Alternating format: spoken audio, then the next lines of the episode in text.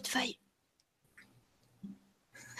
Bonsoir à tout le monde et bienvenue à vous sur Elle et lui TV. Laisse pousser tes ailes, fais briller ton soleil.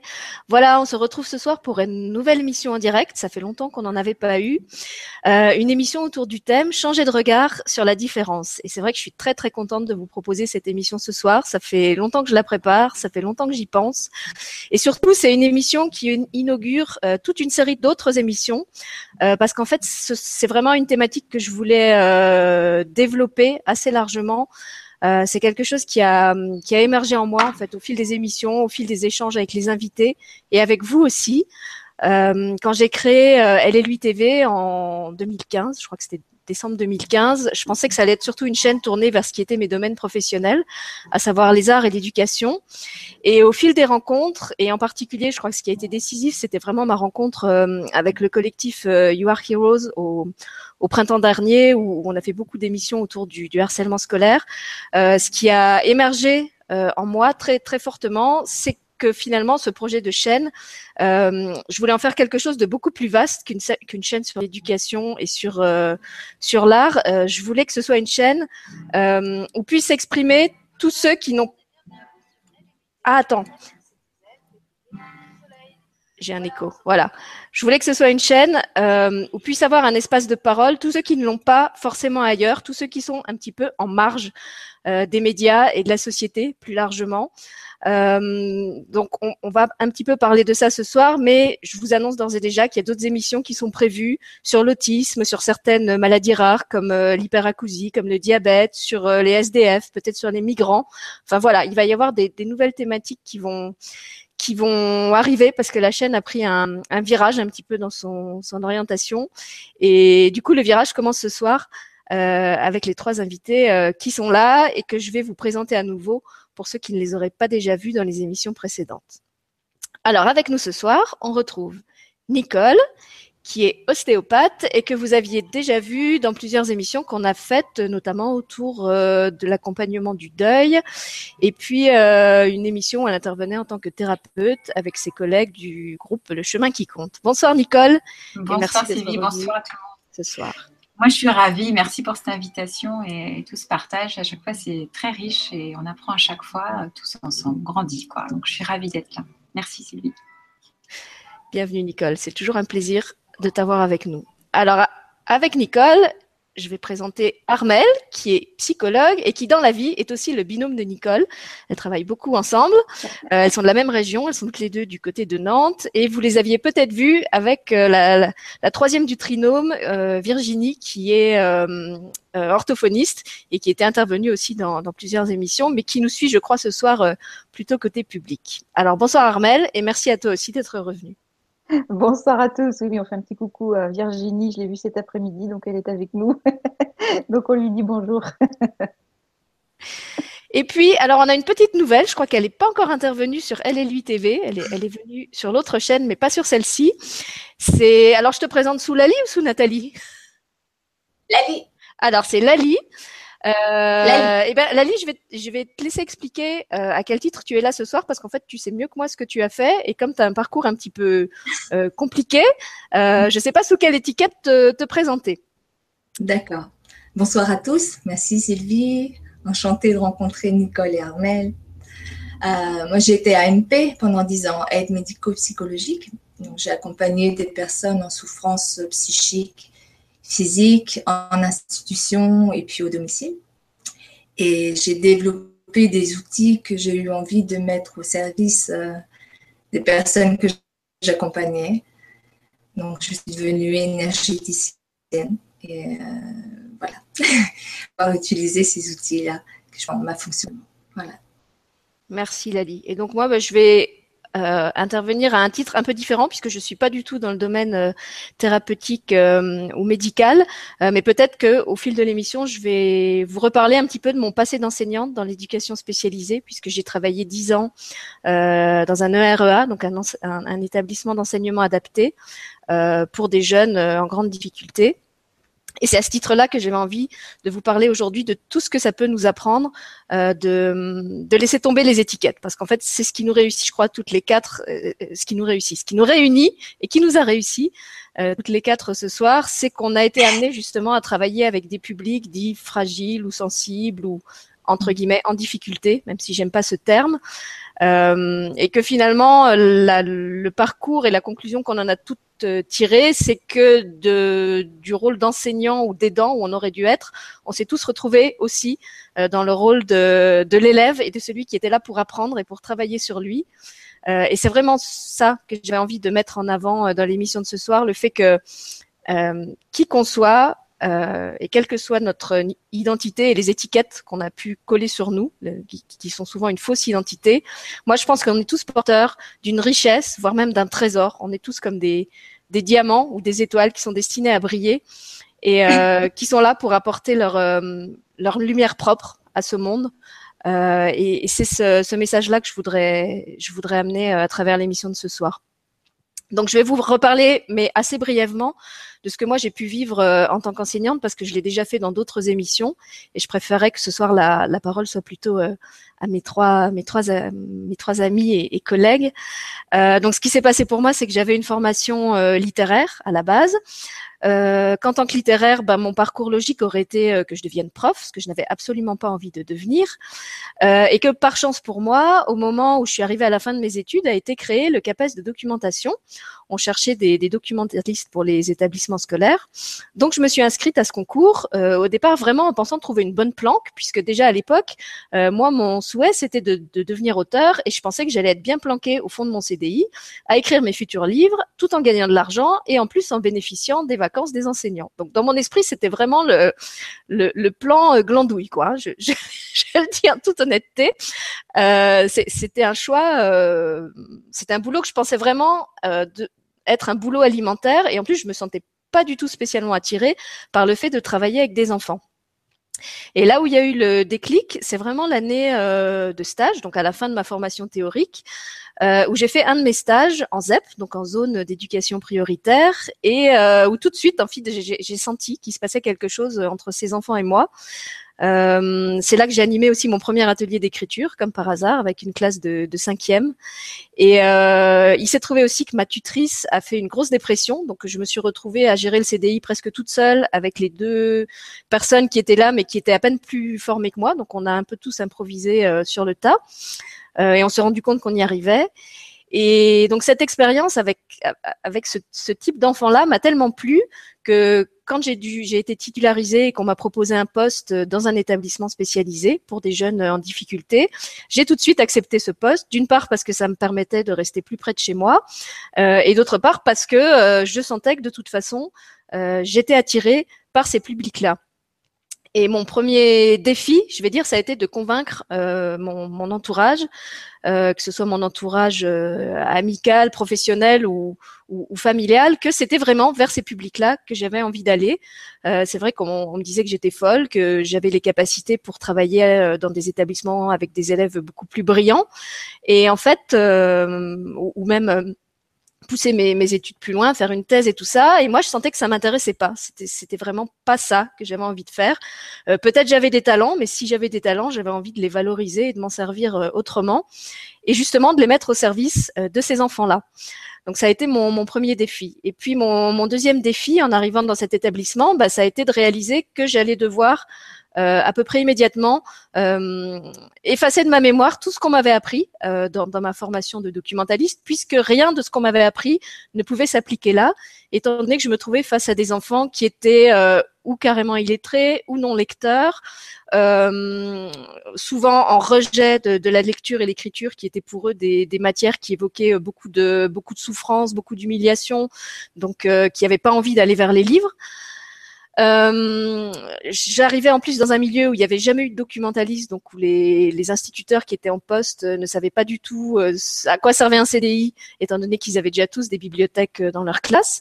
Et par-dessus le marché, euh, comme c'était des, des, élèves qui avaient beaucoup redoublé, et essentiellement des garçons, puisqu'on les préparait au, au, métier du bâtiment, c'était des grands gaillards euh, un peu armoire à glace, euh, qui avaient à peine quelques années d'écart avec moi, puisque moi j'ai démarré, j'avais 23 ans, et eux pour certains, ils en avaient 18, 19, voire voire 20. donc ils faisaient tous trois têtes de plus que moi et ils étaient beaucoup plus costauds. Et donc, euh, quand je suis arrivée là, c'était un peu comme euh, si j'arrivais dans un centre pénitentiaire. Et je me suis dit, mais, mais qu'est-ce que je vais faire euh, avec, ce, avec ce public, avec ce, ce type d'enfant Est-ce que je vais m'en sortir? Et bah, je crois que j'ai eu deux chances, en fait, dans, dans, dans cette histoire. La première, c'est que je suis arrivée dans une équipe pédagogique et éducative qui était vraiment formidable et qui m'a tout appris. Euh, je, le, je, le, dis vraiment en toute modestie. Euh, c'est vrai qu'ils ont, ils ont partagé leurs pratiques avec moi. Ils ont accepté euh, qu'on fasse des expériences pédagogiques ensemble, du fait justement qu'ils savaient pas euh, comment on travaillait avec une documentaliste, mais qu'ils étaient ouverts au fait d'essayer.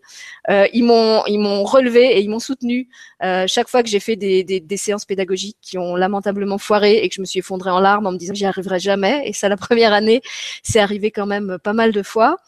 Euh, ils, m'ont appris aussi à me détacher du, du vécu et des, et des, histoires de ces enfants, parce qu'évidemment, quand, quand, on connaissait un peu leur, leur histoire familiale à chacun, euh, il y avait vraiment euh, de quoi pleurer et ça me ça m'affectait beaucoup. Au début, j'avais du mal à, à, à, oui, à, pas vouloir les, les, les, surmaterner tous, tellement je savais qu'ils vivaient des choses, euh, des choses difficiles euh, dans, dans, dans, leur vie de famille. Et euh, voilà, donc finalement la, la première année s'est passée, c'est bien passé, et je m'y suis tellement plu que je suis restée là. Ben, en fait, les, les 10 ans où j'ai travaillé dans l'éducation nationale, je suis jamais repartie de cette école. Je, je l'ai quittée qu'à mon à mon congé maternité, et euh, ça a été dix années vraiment d'une richesse humaine euh, fabuleuse. Euh, ces enfants et, et ce que j'ai partagé avec eux, il y, a des souvenirs qui m'accompagnent encore aujourd'hui. C'est comme un terreau qui continue à, me fertiliser et à, faire émerger des choses en moi aujourd'hui. Et c'est en ce sens-là que je dis que d'enseignante, j'ai très vite cessé d'être l'enseignante, mais plutôt l'enseigner. J'ai appris beaucoup euh, de, ce côté euh, écorché vif qu'ils avaient. Euh, et je pense que c'est ça aussi qui m'a attiré euh, chez, chez, ces publics-là, c'est que c'était vraiment des publics qui n'avaient pas de, de masque social, parce qu'en fait, ils étaient tellement en souffrance que de toute façon, ils ils n'avaient pas la possibilité de, de, de, de, cacher leur souffrance et donc euh, quand ils vous aimaient, ben, ils vous le disaient cache et quand ils vous détestaient, ils vous le disaient cache aussi, euh, quitte à vous taper dessus hein, quand euh, quand ça devait s'exprimer comme ça. Euh, mais il y avait vraiment un, un côté euh, authentique dans la relation avec eux que que j'ai beaucoup apprécié. Et ce qui a aussi créé un mouvement de, de bascule, c'est que la, la première année, euh, justement parce que mes profs de fac euh, m'incitaient à, continuer mes études euh, pour aller vers une thèse, ils m'ont mise en contact avec l'INRP, donc l'Institut national de recherche pédagogique qui est à Paris, et ils m'ont demandé de faire une recherche sur les pratiques de lecture et d'écriture de ces élèves-là en dehors de l'école. Et donc je me suis retrouvée à faire des entretiens euh, privés avec ces élèves et à les questionner sur ce qu'ils vivaient hors de l'école, comment ils occupaient leur temps, quels étaient leurs loisirs. Et là aussi, j'ai découvert vraiment une, une richesse euh, humaine que j'aurais pas soupçonnée si j'avais pas eu l'occasion de faire ces entretiens. J'ai découvert que ces enfants euh, que l'école avait stigmatisé comme des enfants à problème, des enfants illettrés, des enfants avec des lacunes, euh, bah, dans la vie, dans la vie ordinaire, c'était des, des, êtres d'une lumière incroyable. Il y en avait qui étaient engagés euh, chez les sapeurs-pompiers volontaires, il y en avait euh, qui prenaient en charge des parents ou des frères et sœurs malades, il y en avait qui aidaient leurs voisines handicapées à faire les courses.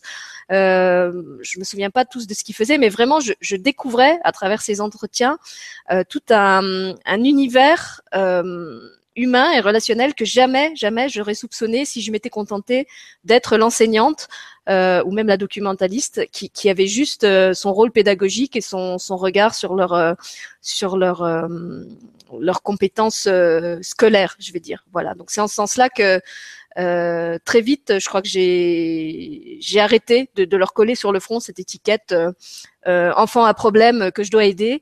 Euh, parce que je me suis rendu compte qu'ils avaient beaucoup, beaucoup de choses à m'apprendre, euh, qu'ils avaient euh, souvent à 10 ou 12 ans un, un vécu euh, que moi, j'avais pas à 25 et où je sais pas si je m'en serais sortie aussi haut la main qu'eux, si j'avais traversé les mêmes épreuves au même âge. Et, et, voilà, je voudrais leur simplement finir en, en, leur rendant hommage ce soir, en, leur tirant mon, mon chapeau et en leur disant euh, respect, respect pour tout ce que vous étiez, euh, parce que ça, m'accompagne encore aujourd'hui.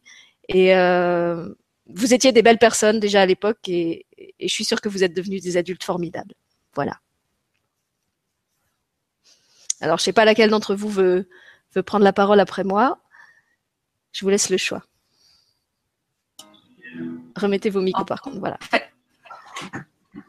Ce que je trouve intéressant dans ce que tu viens de, donner comme témoignage, Sylvie, c'est que tu as parlé d'enseigner, que finalement tu étais enseigné plus que tu n'enseignais. Et moi, il y a une phrase que j'aime beaucoup, c'est enseigner, c'est apprendre. Quand on est traversé par ce que l'on dit, de toute façon, on est déjà à, bénéficier de ce que l'on est en train de dire et l'écho que ça aura sur la personne qui est en face, hein, pour moi c'est un patient dans mon quotidien professionnel, eh bien ça, ça me permet aussi de voir où moi je me place, quelle est la relation que j'ai avec lui. Alors moi j'ai un parcours très différent bien sûr de ce que toi tu décrivais là, mais je sais que quand je vais accueillir un patient dans une salle d'attente, à chaque fois je m'évertue à mettre euh, tout off tous mes, tous mes niveaux d'avant, eh bien, ils sont mis à zéro pour que quand j'accueille quelqu'un, ce soit pleinement cette personne telle qu'elle est, telle qu'elle peut se présenter à moi euh, et d'être pleinement dans une relation ensemble. Et ce qui est clair, quand on parle de la différence ce soir, moi j'ai beaucoup, beaucoup appris justement avec des personnes qui sont dites anormales. Et j'ai envie de dire, nous, on, a dans nos patients ben, plein d'anormalités parce que déjà ils se présentent avec des douleurs, qu'elles soient psychiques, physiques, etc. Euh, qui peuvent être vues comme des différences par rapport au reste de la famille pour eux. Et chaque symptôme nous permet justement d'être en, relation pleinement avec ce que le patient lui était déjà en train de dire avec son corps, par exemple.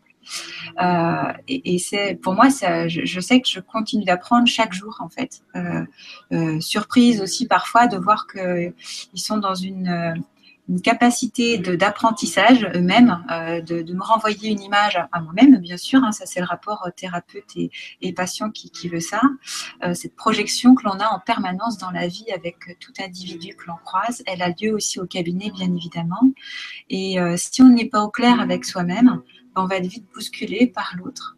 Et je voudrais quand même compter une petite anecdote qui m'est arrivée il y, a, il y a des années, quelques années de cela. Euh, j'ai été contactée par un, homme qui, euh, qui était sourd et muet et qui venait en séance accompagné d'une traductrice en fait, hein, et qui devait du coup cette traductrice être à 100% présente dans ma salle. Ce qui n'est pas évident parce qu'on peut parler de choses plus intimes. Et donc, bah, c'est pas quelqu'un d'intime, une traductrice. Hein. c'est voilà, c'est quelqu'un. Euh, vous vous appelez le matin et, euh, vous dites voilà, à telle heure j'ai un rendez-vous, il faut que que je sois que je sois accompagnée. Et puis voilà. Et donc, bah, cette femme est restée pendant toute la durée. Et pendant toute la durée de, notre relation avec cette personne, moi, je me suis sentie complètement handicapée, mais véritablement complètement handicapée, incapable de comprendre, incapable de communiquer. Les gestes, bah en plus, moi je travaille avec les mains, donc euh, bah, je ne pouvais pas euh, être à soigner et pour parler, il fallait forcément que cette personne soit là et que soit notre intermédiaire. Et je me suis dit en rentrant, mais vraiment, mais qu'est-ce que je suis handicapée quoi, euh, de pas savoir et de pas pouvoir communiquer. Alors il y a des choses qui se disent dans le silence pendant un soin il y a quand même des questions et des réponses qui doivent se dire et s'échanger et, préciser une origine de douleur, etc. Enfin, voilà. Et vraiment, ça, c'est un des exemples où moi, je me suis sentie euh, complètement handicapée. Des deux, vraiment, c'était moi euh, qui, était mal, en fait. Et je lui ai dit d'ailleurs, ça l'a beaucoup fait rire. Mais euh, le mot handicapé, je, ne l'aime pas trop non plus, parce qu'en fait, n'est pas n'est pas fou qui veut mais n'est pas handicapé qui veut non plus quoi. Ou qui croit l'être plutôt tu vois. Et euh, bon ça Armel nous en parlera encore mieux avec la psy tout à l'heure. Mais euh, et, je voulais vous donner un autre exemple qui n'a a priori rien à voir et qui pourtant joue sur ce jeu d'étiquette. Dans notre dans la présentation tout à l'heure tu as demandé à Lali alors ben Lali présente-toi parce que je sais pas trop comment te présenter quelle étiquette mettre finalement. C'était un peu ça. Et j'ai souri parce que ça m'a remémoré un, un un petit parcours qui m'est arrivé lors du congrès du développement personnel à Paris. On m'avait demandé de, faire une petite conférence. Et je me souviens que le matin, quand je suis arrivée dans, ce, un hall euh, incroyable, une grande salle, etc., j'ai, je suis allée vers des personnes que moi je connaissais, parce que je les avais vues ou euh, suivies ou lu des livres, etc. Et donc je suis allée les interpeller. Puis à un moment donné, ils m'ont regardé, ils m'ont dit mais euh, à qui ai-je affaire? Et en fait, j'ai réalisé que effectivement, je ne m'étais pas présentée et j'étais infichue de me présenter. C'est-à-dire que j'étais tellement dans cette unité là où on n'a pas d'étiquette, on se rencontre et on, partage tout ce qu'on est en train de vivre, j'avais complètement oublié qu'il fallait avoir un nom, puis un dénominateur, c'est-à-dire par quoi est-ce que je me présente aujourd'hui? Voilà. Et donc, euh, ben, je trouve ça intéressant, quoi. Même si on sait tout ça, voilà, il y a quand même des contextes où on est vraiment euh, dans ce monde obligé quand même d'avoir une dénomination comme une identité à définir auprès des gens, quoi. Bon, voilà. Je Merci. Pense que je vais laisser la parole aux filles. Bah, par rapport au handicap, moi, je peux donner un, autre témoignage qui va complètement dans le sens du tien. Euh, ça m'est arrivé plusieurs fois, justement, avec ces enfants, de ne pas arriver à leur expliquer certaines notions parce qu'en fait, je trouvais pas le vocabulaire adapté euh, ou les mots ou la façon de faire. Et ce que l'expérience m'a appris, c'est que le meilleur moyen de m'en sortir dans ces cas-là, c'était de demander à un autre enfant de la classe qui avait compris de l'expliquer à celui qui n'avait pas compris. Et alors à ce moment-là, celui qui avait compris disait quelque chose à quoi moi je comprenais mais strictement rien. Je voyais même des fois pas le rapport avec ce que j'avais essayé de dire mais euh, par une espèce de d'alchimie mystérieuse, euh, celui qui n'avait pas compris comprenait ce que l'autre lui disait. Là aussi, j'avais comme une espèce de, de, traducteur au sein de la classe, et évidemment, c'était chaque fois une, une, formidable leçon d'humilité parce que euh, moi, qui étais justement euh, censée être celle qui savait, celle qui avait la compétence, celle qui avait euh, presque le, pouvoir ou en tout cas l'autorité, et eh ben mon seul recours, c'était de remettre ce, ce, pouvoir et cette autorité entre les mains euh, d'un autre enfant qui allait faire le travail à ma place là où moi je ne pouvais que, que déclarer forfait. Et ce que j'ai oublié de dire tout à l'heure, j'ai dit que j'avais eu deux, deux chances euh, quand j'étais arrivée là et que j'avais choisi de rester. La première, c'était l'équipe éducative qui m'avait euh, entourée. Et ma deuxième chance, en fait, ça a été de me dire, euh, OK, euh, je suis perdue, je ne sais vraiment pas comment je vais m'en sortir, mais en même temps, là-dedans, il y a un formidable défi parce qu'il y a tout à créer, il y a tout à faire. Ok, je dois oublier euh, tout ce qu'on m'a appris, j'ai aucun repère, je vais sûrement nager la brasse, mais en même temps, euh, je trouve ça excitant parce que c'est comme un, un chantier euh, ou un, une espèce de page blanche qu'on me donne euh, pour tout inventer. Et effectivement, au cours de ces dix années, euh, ma, ma passion, euh, parce que c'était vraiment une passion. Je partais à l'école en chantant et je sortais de l'école en chantant.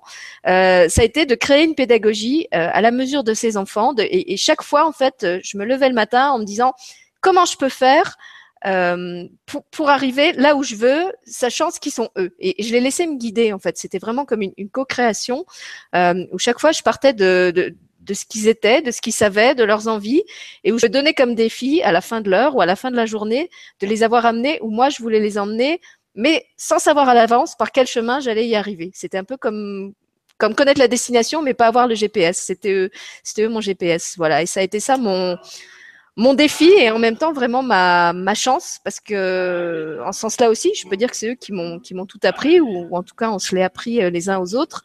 Et euh, je pense que c'est ça qui se passe quand on quand on dépose les étiquettes, justement, quand, on, s'arrache du front cette espèce de, tiroir plein, j'allais presque dire de tiroir caisse, euh, qui, est, plein de, d'archives et, de choses qu'on croit savoir sur euh, les identités de tout le monde, ce qu'il faut faire, comment on doit le faire, et hop, le jour où on, on baigne tout ça, euh, ben en fait s'ouvre une espèce de, liberté, de créativité. Qui ouvre le champ à une relation complètement autre. Et c'est ça que je trouve magique. Juste pour finir là-dessus, quand tu dis ça, moi, ce qui me, j'ai envie de rebondir parce qu'effectivement, quand je dis je vais rencontrer un patient et je mets tout au off, tout à zéro dans mes compteurs, la petite phrase qui me fait faire ça, c'est je ne sais pas. Et donc, c'est effectivement, je vide, comme tu dis, euh, tout mon bagage. Bah, je ne sais pas, en fait. Puis, même si c'est la centième fois que je vois quelqu'un, bah, je ne sais pas, moi, comment il va, comment il est là maintenant. Donc, euh, pour se mettre dans cette euh, énergie-là et d'être pleinement ce qui peut se proposer maintenant, c'est tout à fait ça. C'est exactement ce que tu décris. Je pense qu'effectivement, c'est ce que nous apprennent euh, les différences, tu vois. Pour moi, c'est vraiment ça que ça, propose, c'est que ben, je peux avoir, moi, une façon de voir, de faire, etc., d'avoir eu aussi un savoir technique, etc., mais je vais pas savoir quoi en faire et comment l'utiliser si j'écoute pas et si je suis pas à l'écoute justement pleinement. Donc, euh, je ne sais pas finalement. Et c'est le patient qui, qui m'amène et qui me fait euh, faire un joli voyage euh, avec lui, mais, euh, mais qui permet aussi tout un tas de découvertes. Voilà. oui, ça me fait penser à, Rémi Guyon, avec qui on a fait plusieurs émissions, qui est énergéticien aussi, et qui disait qu'au début, il faisait des fiches sur les personnes qui venaient le voir, et qu'en fait, au fil des séances, il a arrêté de faire des fiches, euh, parce que de toute façon, il les reprenait plus. Il préférait reprendre la personne euh, en ayant oublié tout ce qu'il savait d'elle, la reprendre vraiment dans l'instant présent, avec ce qu'elle est, ce qu'elle était, ce qu'elle est au moment où elle vient le trouver, euh, que de repartir justement de ce qui avait été fait en amont, avec un suivi, un historique, etc. Voilà, maintenant je me tais, je laisse la parole à Armel et à Lali. je, ne veux pas être celle qui sait. je voulais rajouter effectivement la difficulté quand même dans l'idée que euh, qu'on ne sait pas. C'est important de se positionner là-dessus, comme disait Nicole. Hein, euh, euh, Jacques Lacan, il, il, il, il, disait toujours ça. quand on vient, quand on vient face à son patient, il faut toujours se dire qu'on ne sait pas. Et effectivement, c'est dans cette position qu'on se met. Mais il ne faut pas oublier que le patient, lui, quand il vient, il vient voir quelqu'un qui, qui, est supposé savoir. Ça, c'est très important. Il faut quand même tenir cette place-là, c'est-à-dire qu'on a quand même un rôle à, jouer dans cette histoire-là. On est quand même incarné, hein, donc on a quelque chose à y faire ici. Et que effectivement, le patient, il va pas venir voir quelqu'un qui n'est pas supposé savoir. Après, tout le travail, effectivement, est, de se départir de cette euh, de cette posture et puis de rester soi à sa place en disant je ne sais rien, mais effectivement quand même laisser le patient croire que on en sait quelque chose parce que euh, c'est aussi ça les, rapports humains, hein, c'est aussi là-dessus qu'on travaille. Hein et qu'effectivement, euh, euh, nous, dans l'apprentissage qu'on va faire de ce qui nous, ce qui nous apporte, le patient, lui, n'en sait strictement rien. Alors, sauf effectivement moi, je vois souvent avec les enfants, c'est très souvent à eux que je, enfin, je leur dis très rapidement que c'est eux qui savent hein, beaucoup mieux que moi. Ils sont très, très désorientés, les enfants, quand on leur dit ça, hein, parce que toute leur vie, on leur dit, euh, «Ah bah, vous savez pas, à l'école, on leur apprend des choses, c'est le maître, hein, le maître quand même qui sait. Et là, tout d'un coup, il arrive chez quelqu'un et qui lui dit, bah moi, j'en sais rien. En général, ils ont un petit, un petit rire gêné là, ils regardent et ils disent, ah bon, t'es sûr, bah mince alors. Et puis ils insistent. Ils arrivent en disant, bah si, je viens te voir parce que tu vois, j'ai ce problème là alors qu'est-ce qu'il faut que je fasse? Qu'est-ce que tu en penses? Alors, euh, bah, c'est quand je leur dis, bah, moi, j'en pense rien du tout, il faut que tu m'en dises un peu plus. Et eh ben, ils sont un petit peu gênés quand même. Hein. On, sent que c'est pas simple pour eux. c'est encore plus compliqué. Mais les enfants, voilà, c'est pas, pas très simple, hein, même si euh, après, ils savent se saisir de ça et puis en faire quelque chose. Euh, sur le moment, quand même, pour eux, c'est compliqué. Donc, on a, on a un, espèce de double niveau à gérer. Euh, et puis, euh, du coup, il faut se retrouver et puis pas se faire piéger parce que c'est très facile. Moi, je me fais encore piéger de temps en temps hein, parce que c'est très facile de tomber dans le ben, moi, je sais, j'ai compris, puis je vais t'expliquer. Et puis, alors, ce qui est génial avec les enfants, c'est qu'ils arrivent et puis ils déboulent avec un truc et puis ils nous montrent que tout ce qu'on a dit, c'est n'importe quoi et que c'était pas ça. et ça, c'est formidable. C'est là où le je ne sais pas, euh, il se replace et il est vraiment très important. Hein. C'est vraiment fondamental. Effectivement, moi, je suis tout à fait d'accord euh, euh, de dire ça. Hein. Après, effectivement, il y a quand même des petites orientations qu'on arrive à leur donner parce que quand ils n'ont pas l'habitude de faire ce travail, il faut quand même aller leur montrer vers quoi on, peut aller. Mais bon, voilà, on reste toujours dans le je ne sais pas. Et quand on tombe dans le je commence à savoir, là, ça devient un petit peu, euh, ça devient un petit peu embêtant pour euh, les patients. Quoi. On lui laisse pas la porte ouverte euh, entièrement. Mais ça, bon, très très vite, très vite, on, le découvre. Si on est dans cette optique-là, très vite, on arrive à, retourner dans, quelque chose de, je ne sais pas et dans la découverte. Et c'est là où c'est merveilleux de, de, voir. Alors, on, on, rigole souvent avec Nicole parce que euh, on, s'écoute parler, on, est avec le patient, on entend, puis tout d'un coup, on s'entend dire quelque chose, puis on dit bah tiens, ça c'est rigolo, j'y avais jamais pensé avant. Et c'est effectivement, c'est le patient qui nous a amené ça, qui nous a amené à entendre ça. Et ça nous fait rire, hein, des fois, d'ailleurs, on en rigole.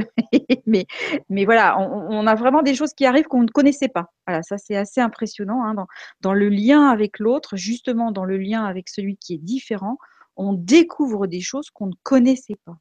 Et ça, moi, je trouve ça merveilleux. C'est tout à fait ce que tu disais. Et si on accepte effectivement de recevoir ça et, d'en faire quelque chose, eh bien, vraiment, forcément, ça nous ouvre euh, des espaces qui sont immenses, mais incommensurables. Hein. Et là, et là, forcément, bah, c'est merveilleux. Hein. On découvre un, monde enchanté, moi, je trouve. Enfin, en tout cas, c'est l'idée que j'en ai. C'est un monde enchanté. Voilà. Et, grâce à ça, bah, on, s'enrichit. Et c'est pour ça que ce que tu disais au début, c'est tout à fait ça. C'est-à-dire qu'on apprend. On ne fait que ça, apprendre tout le temps, tout le temps, tout le temps. Et ça, c'est très, très riche.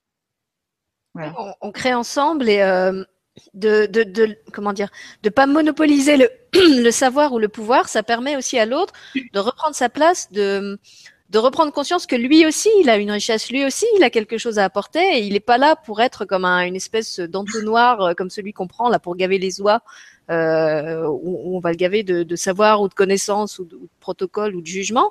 Mais non, il est là. Et lui aussi, il a un cadeau à faire et, et il n'est pas dans. justement, je trouve que c'est ça aussi le, le, sortir de sa position d'assister ou de victime ou de ou d'être entre guillemets euh, fragile ou qui a pas les compétences ou ceci ou cela. En fait. Peut-être ils n'ont pas euh, une compétence qu'on est là pour leur apprendre, mais ils en ont d'autres. Et du coup, ça, devient un échange. Si on accepte que lui aussi a quelque chose à, à donner, c'est plus euh, un, une relation à, sens unique, mais ça devient comme un partenariat. Moi, c'est ce que ce que j'explique encore aujourd'hui aux enfants quand, je vais dans les écoles euh, maintenant en tant qu'auteur. Euh, je leur dis, moi, ça m'intéresse pas du tout de venir juste vous parler de, de mes livres. Ce que j'ai envie, c'est qu'on ait un vrai moment d'échange. Et il y a plusieurs classes euh, avec lesquelles on, on, a créé des livres ensemble. Et à chaque fois, j'arrive et je leur explique que ce qu'on va faire, c'est comme un genre de potion magique. Moi, j'arrive avec mes ingrédients, mais eux, ils ont une autre partie des ingrédients.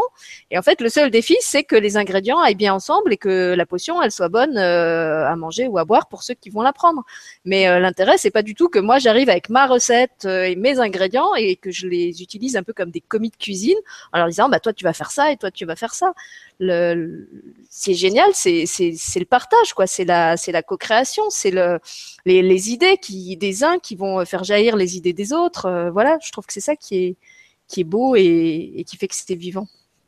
Et je pense que c'est d'ailleurs ce qui pose grand problème maintenant à l'école, c'est qu'effectivement le maître qui était euh, le, détenteur du savoir jusqu'à jusqu'à il n'y a pas très longtemps encore, hein, et eh bien maintenant il est plus ce détenteur parce que l'enfant il a tellement accès à tout sur Internet, puisqu'ils sont très doués sur Internet même quand ils sont tout petits, et eh bien du coup euh, le, savoir que le maître veut apporter, et eh bien ne suffit suffit plus du tout du tout à l'enfant et, du coup, euh, bah, ça, génère beaucoup, beaucoup d'enfants qui s'ennuient, qui, qui, qui, qui dérangent la classe, c'est comme ça qu'on dit, euh, parce que effectivement, bah, ils attendent autre chose. C'est pas ça dont ils ont envie. Ils, ont déjà tout ça à disposition. Et ça, les, instituteurs, ils ont vraiment beaucoup encore de mal à entendre ça. Hein. C'est compliqué pour eux. On leur a pas appris ça. On leur a pas appris cette posture-là. Alors heureusement, il y en a qui arrivent. Hein. Mais, voilà, on, on, va avoir de plus en plus d'enfants puisqu'ils vont mettre les, les, sachants en difficulté. Et, je pense que s'il n'y a pas un repositionnement de cette posture-là, eh bien, on va avoir de plus en plus d'enfants qui vont s'ennuyer, qui vont être en échec scolaire, enfin voilà, qui vont mettre le bazar dans les classes euh, parce que parce qu'ils ils cherchent autre chose. Bah après là, si on, on, continue à penser en termes de, de partenariat, je pense que le, le, le sachant, comme tu l'appelles, il a quand même son rôle à jouer dans le sens où effectivement maintenant les enfants ont accès à beaucoup plus de savoir, ils ne sont plus obligés de passer par le maître pour y avoir accès. Euh, par contre, s'ils ont l'accès, ils n'ont pas forcément la méthode et le discernement pour faire le tri dans tout ce qui leur est proposé. Et c'est peut-être là que justement, s'il y a une vraie coopération entre le, l'enseignant, parce que j'aime pas ce terme de sachant, entre l'enseignant et, et l'apprenant, euh, bah, chacun justement peut euh, apprendre quelque chose à l'autre et il peut y avoir une, une, un travail d'équipe autour de ce que chacun sait faire et des compétences que chacun va pouvoir apporter à l'autre. Parce que je pense mmh. que euh, voilà, même si, comme tu dis, il y a, y a Internet, euh, après, ben, dans Internet, il y a tout et n'importe quoi, et il faut aussi que l'enfant, comme tu disais, ne soit pas euh, complètement en roue libre, parce que pour le coup, ça peut être euh, non seulement euh, anxiogène pour lui, mais carrément dangereux, vu, tout ce qu'il y a sur Internet, et que là, il y a quand même un rôle qu'on a à jouer, que ce soit en tant que parent, en tant qu'enseignant. donc, c'est pas du tout un, un, un, plein pouvoir de l'enfant, ou en tout cas, moi, je pense qu'il faut pas lui laisser le plein pouvoir dans ce domaine-là. Et par rapport à ce que tu disais du justement du de, des enfants qui étaient qui étaient perdus euh, quand tu leur quand tu leur laissais trop de de liberté, enfin ou même les adultes qui venaient te voir en, en s'attendant à ce que tu sois quand même celle qui sait. Euh, moi, ça m'a rappelé une autre expérience que j'avais en, en, parallèle de mon activité d'enseignante. Euh, j'ai animé pendant euh, presque dix ans aussi, bah, en fait, en même temps à peu près que ma période d'enseignante, euh, des ateliers d'expression par la peinture, donc dans, dans, mon temps libre.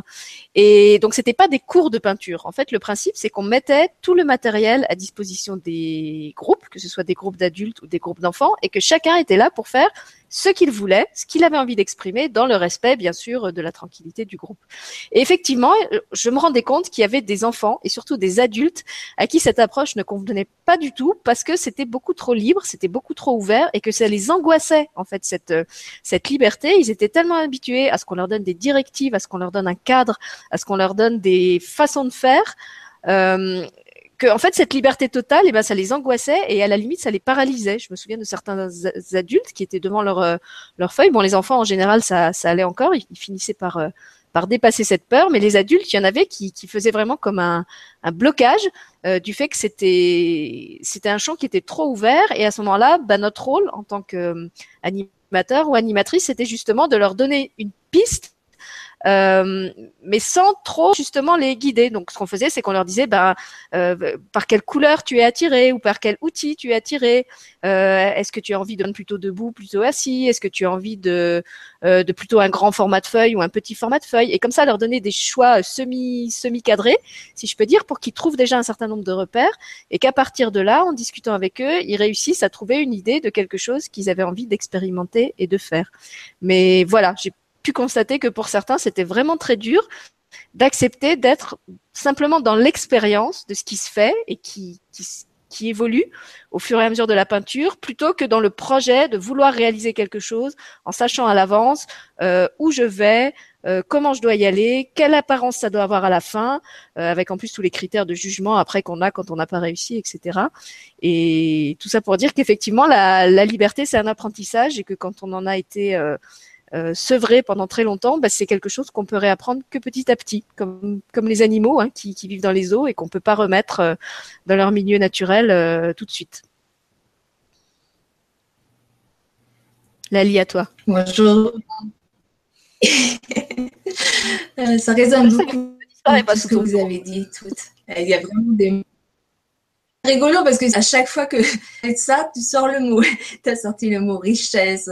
Voilà, au moment où je me dis, je vais vraiment. Donc, nous, on a beaucoup parlé des enfants, on a, de l'univers des enfants. Toi, tu as travaillé un peu avec les, les enfants de, de l'autre côté de, de l'âge, hein, les, les, personnes âgées, je crois.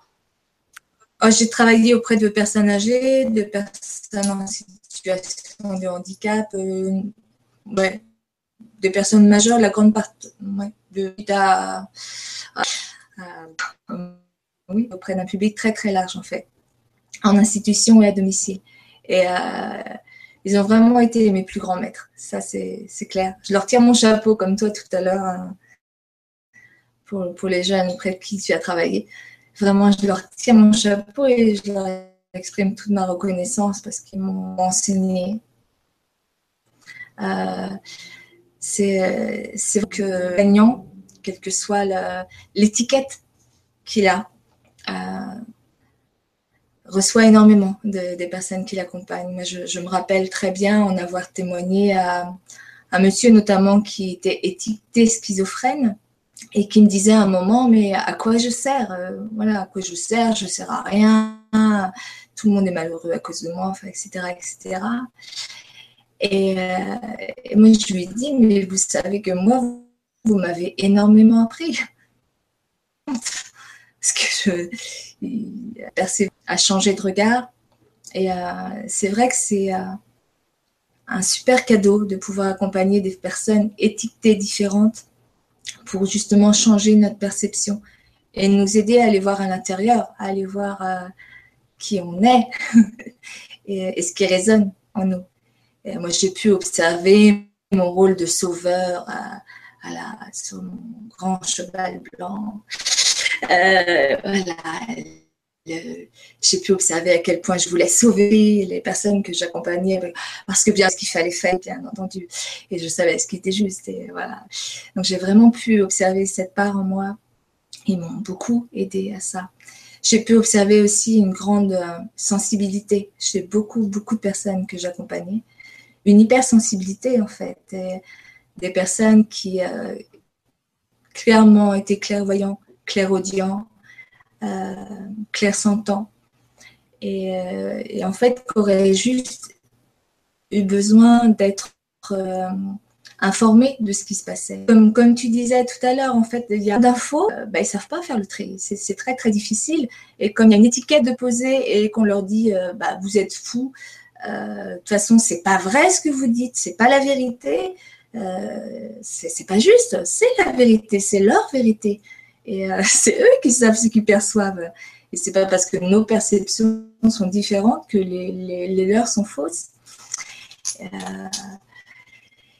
et, et, tout, tout, ça, ça m'a permis aussi de, mais comme dans la vie quotidienne, comme dans chaque situation, dans chaque circonstance, l'autre est toujours le miroir. Et que ce soit une personne différente ou pas, c'est pareil. Et euh, en fait, elle nous reflète juste euh, notre peur, qui prend une autre forme, qui est amplifiée, euh, nos jugements, nos comparaisons, tout ça, quoi. Et le souci, c'est vraiment, en tout cas, dans la fonction que j'exerçais, c'était l'étiquette qui était posée dont ils avaient besoin de toute façon pour justifier d'une aide, un accompagnement, ce genre de choses, mais qui limitait énormément. Et c'est pour ça que, comme disait Nicole tout à l'heure, moi j'ai beaucoup de mal avec les étiquettes. j'ai, toujours du mal à me présenter parce que c'est tellement limitant et, et qu'on est limité. Donc, et exactement pareil pour les personnes auprès de qui on intervient, quelle que soit notre fonction. Et le souci aussi, c'est que généralement, l'attention est posée sur leurs différences, sur leurs difficultés, mais pas sur leur potentiel. Ça, c'est pas exploré ou, trop peu. Euh, et du coup, on, pose tellement l'attention sur ce qui ne convient pas, correspond pas aux normes, euh, que même eux, euh, ils n'imaginent pas pouvoir fonctionner autrement. Et, et avoir le droit de fonctionner autrement. Et, euh, et, quand on, change notre propre regard, et je l'ai vraiment vécu moi dans l'accompagnement, euh, en apprenant à se connaître en fait, à se connaître simplement, euh, la relation change forcément. je sais que la, méditation notamment aidé à, à, me centrer et auprès de personnes qui avaient des comportements trop violents euh, par certains moments, par justement cette hypersensibilité. Et, euh, euh, par exemple, si on était fatigué, il, le percevait. C'était une personne qui était trisomique et qui avait des troubles autistiques. Donc, il, percevait la fatigue, il percevait le stress. Si, voilà, si, on vivait des moments difficiles, il le percevait. Et pour lui, c'était véritablement comme une attaque. Vraiment, il, le ressentait comme ça. Et le fait de pouvoir se recentrer et, se poser, euh, quand je voyais les, signes qui arrivaient, bah, tout de suite, ça s'apaisait. Et tout de suite, il y avait une certaine harmonie qui, se créait. Et ça, en fait, c'est vraiment dans cette relation, dans cette richesse de la relation et dans ce que l'autre reflète euh, qu'on peut travailler tout ça et apprendre tout ça. Et c'est un, ouais, un super cadeau. C'est vraiment un super cadeau. Et tout autant maintenant, en tant qu'énergéticienne, c'est pareil. C'est l'autre est un, fabuleux miroir, quoi, un trésor. Quelle que soit son histoire de vie, c'est et, et, on a la chance de pouvoir jouer ce trésor, cette lumière extraordinaire qu'il est, ce, potentiel qu'il a, cette créativité qu'il a, et tel qu'il est, euh, là, à l'instant où on le rencontre. Et on peut le faire avec des personnes étiquetées différentes, même des personnes qui verbalisent pas, même des personnes euh, qui ont l'air de ne pas comprendre. Euh, euh, il, suffit d'en poser l'intention et, forcément, ça passe. Forcément, j'ai vécu des moments merveilleux avec, je me rappelle un monsieur qui, était violent avec le personnel lors de la toilette, par exemple, des choses comme ça, parce que c'était très, très difficile pour lui. Il était beaucoup dans la douleur de l'accompagner dans des moments. Voilà, juste, je lui donnais la main, je lui faisais des massages, on, se regardait. Il y avait très, très peu de mots échangés pendant une heure, mais c'était des moments merveilleux, des moments extrêmement intenses. Et, euh, voilà. Et lui, il, avait à m'apprendre ça, à, ne rien attendre. Juste être là et arriver avec. Euh, et, juste cette intention de, l'accueillir lui tel qu'il était aussi, quoi et de pouvoir lui témoigner ça. Cette euh, soi-disant différence, c'est vraiment, c'est vrai, c'est vraiment un trésor qui nous est donné. Moi, j'ai vraiment ressenti euh, avec certaines personnes que c'était des choix d'incarnation, que, certaines âmes ont choisi euh, de s'incarner euh, différents, entre guillemets, pour, nous aider mutuellement, collectivement, et nous faire prendre conscience justement de, cette richesse, de, de, ce qui nous anime, de cette lumière-là. J'ai envie de rebondir, Lali, parce que tu viens de poser un mot que je trouve magique, c'est collectivement. S'il y a bien quelque chose que cette euh, rencontre permet, je trouve, quand il y a une différence qui a souvent été étiquetée, donc euh, qui réduit, comme tu le dis si bien, c'est lorsque effectivement euh, euh, ces personnes nous renvoient à du collectif. Et ce que tu viens de témoigner là, c'est-à-dire que d'être à, l'écoute et puis de se percevoir que c'est un miroir et puis que finalement on est pareil, eh bien de nouveau c'est l'unité finalement qui vient se jouer là, tu vois, à travers des manifestations qui semblent être différentes qui semblent juste être différentes, qui prennent une forme différente, mais qui racontent bien le même être. Et, là, quand tu me parles de cela, ça m'évoque une prise en charge auprès de, de polyhandicapés, où effectivement on retrouve vraiment ça, quoi. C'est exactement ce que tu décris, où ça se fait dans le silence et tout se fait, et tout se dit, et tout est compris, et, et, on reçoit, euh, on reçoit parce que parce qu'on est justement plongé dans cette unité. Donc euh, euh, la moindre la moindre pensée dans cet esprit-là, il est c'est vécu et traversé par tous, quoi. Et, et ça a le goût de l'amour en fait, de la douceur. on baigne dans ça. Alors que lorsqu'on est dans une projection, lorsqu'il y a que du miroir, eh bien, ça peut être le miroir de la peur, et donc là, ça fait mal. Et donc, ça peut déranger, ça peut gêner. C'est pour ça, je pense qu'il y en a encore beaucoup dans notre monde, et le monde sert à cela, je trouve quand même, pour pas perdre ça de vue, je crois, bah, qui peuvent être en souffrance et qui peuvent avoir besoin de mettre ça à distance, et donc de mettre des étiquettes. Comme ça, c'est plus simple. Comme ça, la, la, l'apostrophe anormalité, eh ben, elle est chez l'autre. Et puis, nous, on va bien. Et euh, on peut se laisser croire ça euh, aussi longtemps qu'on le veut. Puis quand on en a marre d'être tout seul, puisqu'on se sent de plus en plus seul, on a peur de plus en plus de personnes, ben on se réveille. On souffre, alors on se réveille.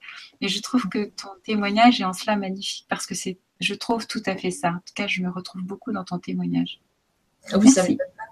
C'est vrai que c'est presque un, paradoxe magique. alors, à, contrario, ce qui me venait en écoutant euh, Lali, c'est que je me disais ce que ce que m'ont appris ces dix ans, je crois, c'est à quel point chaque être, est unique. Toi, tu parlais du collectif, Nicole. Moi, ce, qui a émergé pour moi, c'était ça que que chaque chaque être a un trésor unique euh, et que c'est pour ça, en fait, que d'avoir des des formations générales, des étiquettes, des méthodes et tout ça, quelque part, euh, c'est pas vraiment utile parce que je sais pas si, si je repense à, je, pouvais avoir devant moi un groupe de 10 enfants, bah sur les 10 enfants, il y en avait aucun qui réagissait de la même façon à l'autorité. Il y en avait qui avaient besoin d'être très cadrés, il y en avait qui étaient au contraire complètement rebelles à l'autorité, euh, il y en avait qui avaient besoin d'un minimum d'autorité, mais pas trop parce que sinon ça, ça, ça les ça les hérissait aussi. Il y en avait qui, se laissaient aller, qui avaient besoin qu'on les secoue. Il y en avait au contraire qui avaient besoin euh, qu'on les laisse prendre leur temps. Donc en fait, il fallait vraiment arriver à appréhender chaque être euh, dans son unicité et avec toutes ces différences, faire quand même euh, une séance cohérente où chacun pouvait trouver sa place. C'est ça aussi le défi de l'enseignant, c'est qu'il a devant lui 18 ou 25 ou 37 individualités et que malgré tout, il doit quand même faire un cours euh, collectif. Et après, il y a aussi la magie de, de ce fameux euh, effet miroir, où comme vous l'avez toutes dit, euh, en, en, traitant des, des, cas particuliers, en, en, essayant de trouver les solutions pour un enfant particulier, ben, on va être envoyé à soi et aussi à des, à des problématiques d'ordre beaucoup plus euh, général. Et si on, si on parle justement de ces, ces fameuses qualités que qu'on a développées à travers nos, nos expériences, vous avez parlé de la patience, vous avez parlé de la tolérance. Euh, moi, je crois que la, le, maître mot vraiment de, de, ces dix ans, pour moi, ça a été l'humilité. Euh, l'humilité d'apprendre que, que je ne savais rien, en gros, que, que j'avais tout à apprendre. Et euh, pour donner un exemple très concret, euh, parce que celui-là aussi, il m'accompagne encore beaucoup dans, dans, ma vie de tous les jours. Je me souviens d'un petit garçon qu'on a récupéré. Euh, en fait, il a fait toute sa scolarité chez nous, donc de la sixième jusqu'à jusqu'à ses 18 ans. C'était un enfant qui était maltraité dans sa famille, où il y avait beaucoup de, de violences euh, physiques. Euh, et donc cet enfant, quand il est arrivé chez nous, il était incapable de regarder un adulte dans les yeux. En fait, il se tenait toujours comme ça, la tête baissée, comme s'il s'attendait à se prendre une taloche, en fait. Euh, il parlait très peu, évidemment, et on, on sentait vraiment qu'il était dans une, une espèce de, de, de, terreur et de manque de confiance dans l'adulte, euh, avec évidemment des, des grosses lacunes euh, euh dans, dans, dans, la lecture, l'écriture, le calcul et tout ça. Et finalement, quand il est parti de chez nous, il savait toujours pas lire, il savait toujours pas écrire, il savait toujours pas compter, mais par contre, il était capable de regarder un adulte dans les yeux et il était même capable, quelquefois, s'il se sentait vraiment en confiance, de lui faire un sourire. Et je me disais, voilà, celui-là, d'un point de vue scolaire, euh, on n'a rien fait pour lui. Hein. Il, sera toujours à la ramasse. Euh, il va rester handicapé par toutes les lacunes qu'on n'a pas réussi euh, à, lui faire rattraper. Mais humainement parlant, relationnellement par, parlant, en presque dix ans quand même. Hein, c'est, énorme de penser qu'il arrivé là. Non, pas dix ans, on va dire six, ans. Il est arrivé, il avait 12 ans, il est reparti à 18. Et eh ben, il a fallu six ans pour euh, qu'on arrive à lui redonner cette confiance-là, euh, de regarder quelqu'un dans les yeux. Et voilà, en fait, ce que ça m'a appris, c'est que quelquefois, les victoires, euh, ça peut être des toutes petites choses. c'est quelque chose qui a demandé beaucoup de temps, qui, en termes de résultats, peut paraître complètement dérisoire. Mais en même temps, symboliquement, c'est énorme. Et c'est quelque chose qui me sert encore beaucoup dans, ma vie de maintenant, quand, quand ça m'arrive d'être impatiente avec moi-même ou, ou de trouver que j'avance pas assez vite ou que je fais pas les trucs assez bien. Je me dis, bah, finalement, peut-être que dans ce domaine-là, je suis comme cet enfant, je pars de vraiment rien. Euh, je pars de tellement bas qu'il faut que je sois patiente avec moi et que j'accepte que pour l'instant, eh ben, je, le seul pas que j'arrive à faire euh, à, mon rythme, euh, à partir de ce que je suis maintenant, c'est ça. Voilà, le seul progrès que j'arrive à faire, c'est ça, et je suis pas capable de plus. Et ça m'a donné cette espèce de, de, bienveillance envers moi, de de de pas me, poser des exigences démesurées et d'accepter que dans certains domaines, bah, comme disait Nicole tout à l'heure, ça m'arrive de me sentir vraiment handicapée euh, de me sentir vraiment euh, en dessous de tout, hein, je, le reconnais franchement, et, et d'apprendre que justement, euh, il y en a peut-être d'autres qui sont mes maîtres dans ce domaine-là.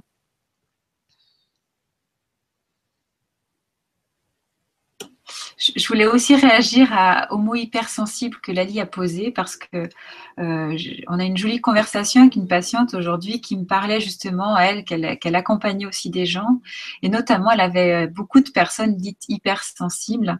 Et elle avait rencontré une femme qui lui avait dit moi je préfère parler d'extra sensible parce qu'effectivement et quand elle m'a dit ça je dis mais c'est complètement vrai quoi parce que dans hypersensible, il y a encore une notion de norme.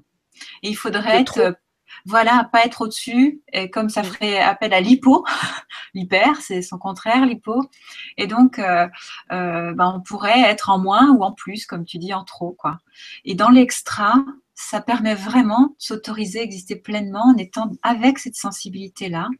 Et puis, euh, euh, comment dire, là, du coup, on voit que c'est un, un atout une différence, mais en termes de richesse, euh, que ça peut proposer une écoute qui sera hors du commun.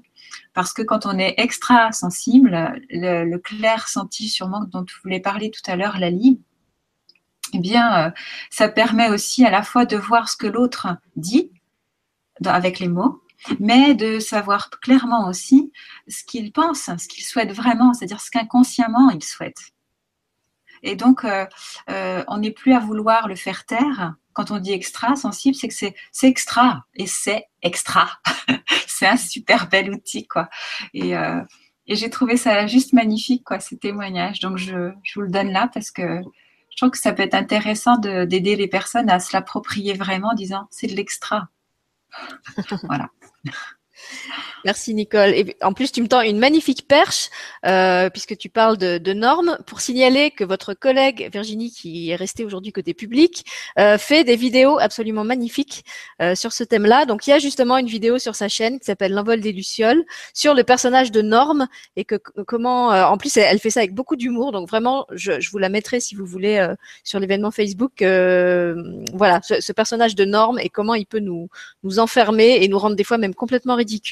Et puis j'en profite pour parler d'un autre conte qu'elle a écrit et qu'on avait enregistré ensemble. Il est sur ma chaîne et sur la sienne, qui s'appelle La Luciole garagiste et qui raconte justement euh, le parcours d'un thérapeute. Euh, je pense que c'est pas mal inspiré de son, son expérience d'orthophoniste, euh, qui, qui refuse d'être celui qui sait et qui lui aussi apprend petit à petit à se laisser enseigner euh, par les, même plus les patients, mais personnes qu'on lui amène, euh, plutôt que d'être celui qui les étiquette et qui les classe en fonction de protocoles, de symptômes et de tout ce qu'on lui a appris à sa, dans, sa formation de, thérapeute. on a perdu Armel. Je ne sais pas si elle est partie nous chercher le compte de la Luciole garagiste.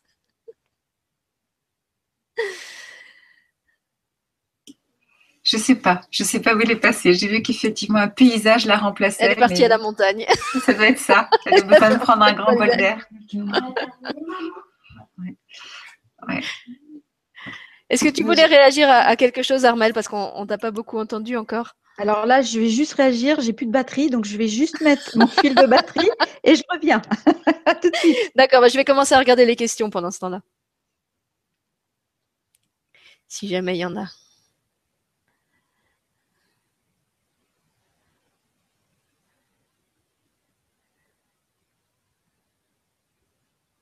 il faut que je remonte au début parce que vous avez déjà beaucoup posté.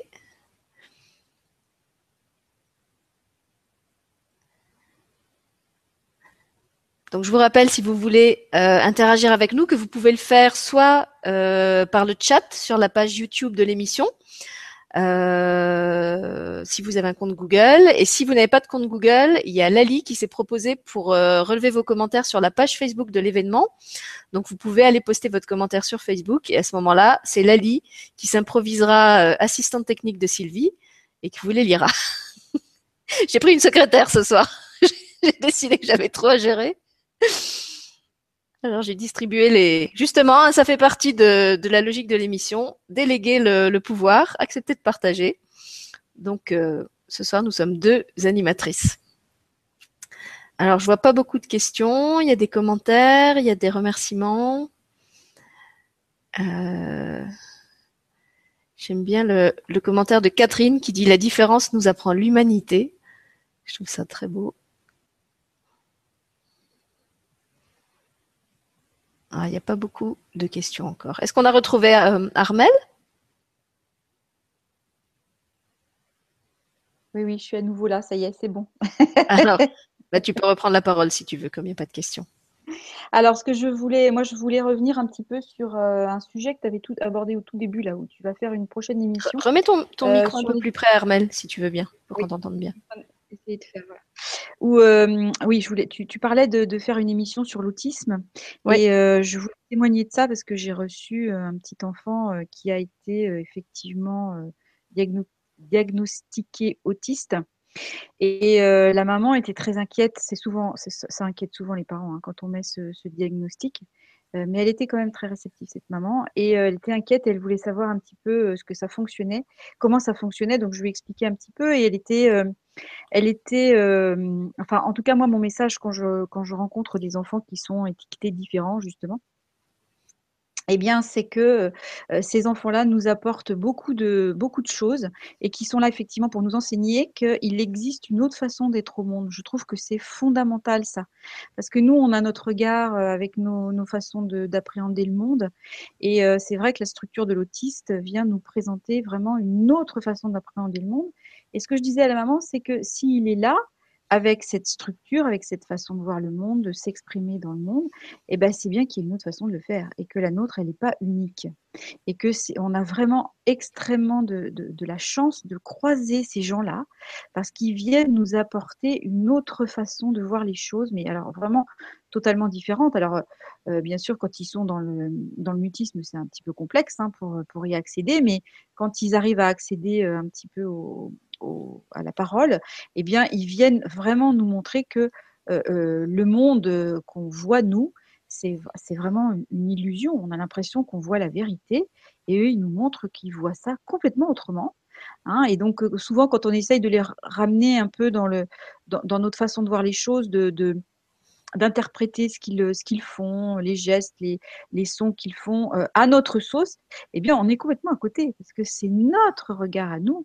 Et pour lui, tel, tel geste va pas vouloir euh, dire la même chose du tout que pour nous. Et je trouve que c'est vraiment euh, une leçon qu'on apprend avec eux et, on a vraiment de la chance de les croiser. Alors la maman, c'est vrai, quand elle est ressortie de la séance, elle était très émue parce qu'elle avait, elle avait vu ça comme un handicap. Et puis moi, je, voulais, je venais lui montrer que là, elle avait vraiment une, source de choses à apprendre enfin, phénoménale. Et, je lui disais qu'en plus, tous les gens qui côtoient cet enfant, qui ont la chance de le côtoyer, donc j'entendais parler de l'école, parce que forcément l'école, ça pose souci, hein, cet enfant, il y a des écoles à Lille, il y a des choses comme ça, donc c'est un peu compliqué. Eh bien, je, enfin, je disais à la maman, euh, voilà, les, enfants qui sont dans sa classe, ils ont cette, cette chance merveilleuse de voir que on peut voir le monde complètement différent, habiter sur la même planète en fait, hein, avec des, façons de voir les choses complètement différentes. Et la maîtresse aussi. Alors pour la maîtresse, c'était un petit peu plus compliqué, mais, mais bon, elle est pleine de bonne volonté. Euh, euh, mais, mais c'est vrai que elle, je pense pas qu'elle mesure encore la, chance qu'elle a d'avoir un enfant comme ça dans sa classe, parce que ça vient vraiment proposer des, choses complètement nouvelles. Et moi, quand je le reçois, je suis euh, ben, je suis, enfin, je m'en réjouis d'avance parce qu'à chaque fois, j'apprends des choses sur sa façon de voir le, monde, euh, de l'appréhender, de, le sentir avec son corps, les mots qu'il y met. Enfin voilà, c'est vraiment une, vraie découverte et je trouve que c'est euh, formidable. Voilà, alors on est, on est tous sur la même terre et pourtant, on a différentes manières d'appréhender les choses. Avec, le, avec les schizophrènes, hein, les psychotiques, bien entendu, c'est tout à fait le même genre de problématique, hein, où ils viennent nous montrer que leur présence au monde est vraiment différente de la nôtre, mais, mais que si on accepte ça, eh bien, on s'enrichit euh, à chaque fois.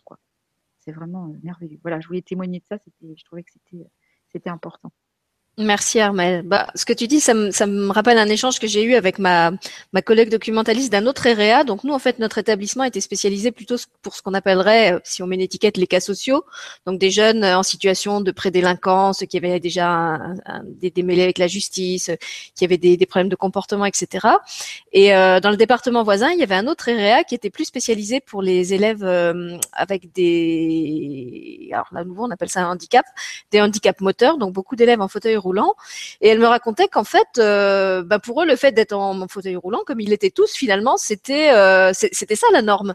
Euh, qu'à la limite, c'était les bipèdes qui étaient qui étaient presque les les, les étrangers dans l'établissement, et que finalement, ils avaient un rapport à leur fauteuil roulant qui était un peu comme celui des, des sorciers de Harry Potter avec leur balai. Hein. C'était à qui aurait le fauteuil roulant le plus performant. ils faisaient des courses de fauteuil roulant dans les couloirs pour voir lequel était le plus rapide, lequel était le plus silencieux. Euh, euh, c'était le, c'était leur outil. Donc ça faisait partie de leur quotidien. Et là encore, tout, est dans le regard, quoi, qu'on porte. Comme là, ils étaient avec d'autres qui étaient dans la même situation qu'eux. Euh, bah, du coup, ils n'étaient plus, ils n'étaient plus marginaux. Et ça pose d'ailleurs une autre question qui est de quel, est le meilleur choix justement? Est-ce que c'est mieux de regrouper euh, des enfants avec une même, je vais pas dire un même handicap, avec une même problématique pour que justement ils trouvent d'autres enfants qui sont entre guillemets comme eux, ou est-ce que au contraire c'est mieux de favoriser euh, la mixité, la diversité, la diversité et les intégrer dans des classes euh, où ils vont pouvoir exister avec leurs différences? Moi, c'est un débat que j'ai toujours pas réussi à trancher. C'est vrai que je l'ai, je l'ai beaucoup vu là où j'étais. Euh, je trouvais que le fait que ces enfants soient regroupés dans notre école, ça permettait qu'ils aient accès à un autre enseignement, avec d'autres méthodes, avec d'autres rythmes, euh, qui leur permettaient de justement se plus se sentir euh, en échec ou en marge de l'enseignement qu'ils avaient eu en collège ou en lycée où ils n'arrivaient pas à suivre. Mais d'un autre côté, eux le vivaient souvent un peu comme un, ghetto. Ils disaient euh, l'école ici c'est un ghetto, c'est une prison. Euh, quand on prend le bus avec les autres, ils nous disent que notre école c'est pas une vraie école.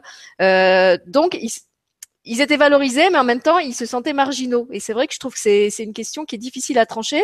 Est-ce que c'est mieux de mettre un enfant, entre guillemets, différent dans une classe où peut-être il va être rejeté et exclu? Est-ce que c'est mieux de le mettre avec d'autres qui sont, entre guillemets, comme lui, sachant que du coup, on va créer un groupe d'exclus franchement, euh, j'avoue que j'ai beaucoup de mal à prendre position sur, euh, sur cette question-là. Ben, c'est vrai que souvent, euh, maintenant, il existe des systèmes, je trouve, dans le, dans le système éducatif qui sont bien, qui sont le, enfin, essayer d'inclure l'enfant effectivement dans la classe quand c'est possible, hein, ce qui est vraiment des troubles quelquefois qui, qui les mettent en difficulté. Mais quand c'est possible, et puis de, de, pouvoir les faire sortir pour aller justement dans, dans ces milieux où, on les, ils se retrouvent entre eux, une, un après-midi dans la semaine, deux après-midi dans la semaine. Voilà, mais faire, voilà, les faire aller et venir en fait finalement, parce que effectivement, je pense que dans les deux endroits, ils s'y retrouvent quelque part quand même. Hein, dans, le, dans, le milieu spécialisé, ben là, effectivement, il y a, il y a toute un, une batterie de prise en charge vraiment qui les, qui les tient, qui les maintient, qui les soutient. Mais dans le milieu classique, c'est là aussi où ils vont être confrontés tous les jours et du coup, euh, ils apprécient aussi beaucoup d'être avec les autres. Enfin, moi, en tout cas, dans les enfants que je suis, euh, ils, aiment cette alternance en fait. Hein. Il y a un endroit, moi, il y a un enfant qui me témoignait que à l'école, bah, il, est vraiment au travail. Et puis quand il va dans ce milieu, il se repose un petit peu. Et pourtant, on mmh. le fait travailler, hein, mais pour lui, c'était un peu du repos. Mais il était hors de question de ne mettre que dans ce milieu-là parce qu'il avait envie aussi, il avait des copains, il avait envie d'être, d'être comme tout le monde. Mmh. Hein, et je trouvais que c'était, c'était bon, un bon système. Enfin, voilà. Alors mmh. après, il y a des fois, il y a des cas où c'est un peu plus complexe, hein, où on a besoin d'une structure un peu plus euh, adaptée. Mais bon, voilà, ce, développement de, de, prise en charge, je trouve qu'elle est, elle est assez intéressante. Oui, et même pour les familles, je pense que ça doit être rassurant ce, ce système à deux vitesses, parce qu'effectivement, quand on recevait les familles pour décider avec elles si, si on allait intégrer l'enfant à l'établissement ou pas, on voyait qu'il y en avait qui étaient très très réticentes au fait de le retirer d'un collège ou d'un lycée pour le mettre dans un établissement comme ça. Elles étaient bien conscientes euh, qu'il aurait plus de facilité pour apprendre, mais d'un autre côté, elles disaient oui, mais du coup, euh, euh, il va pas passer le bac, euh, il va pas être, euh, il va pas suivre les programmes normaux. donc il y avait cette espèce de, de choix difficile à faire entre est-ce est-ce que je le mets effectivement dans un enseignement adapté où il va se sentir mieux ou est-ce que au contraire euh, je le retire de entre guillemets la normalité et du coup je le marginalise et euh, est-ce que c'est vraiment un service que je lui rends? Et je pense qu'effectivement de, de de leur permettre d'être comme ça un peu euh, à cheval sur deux mondes, de, de, de, passer la frontière en quelque sorte, ça, ça doit être euh, euh, valorisant et sécurisant, et pour l'enfant, mais aussi pour la famille qui n'a pas à, à, prendre ce choix lourd, de conséquences pour lui aussi de, de le retirer du, du système scolaire et d'avoir l'impression de le, oui, de le marginaliser en fait.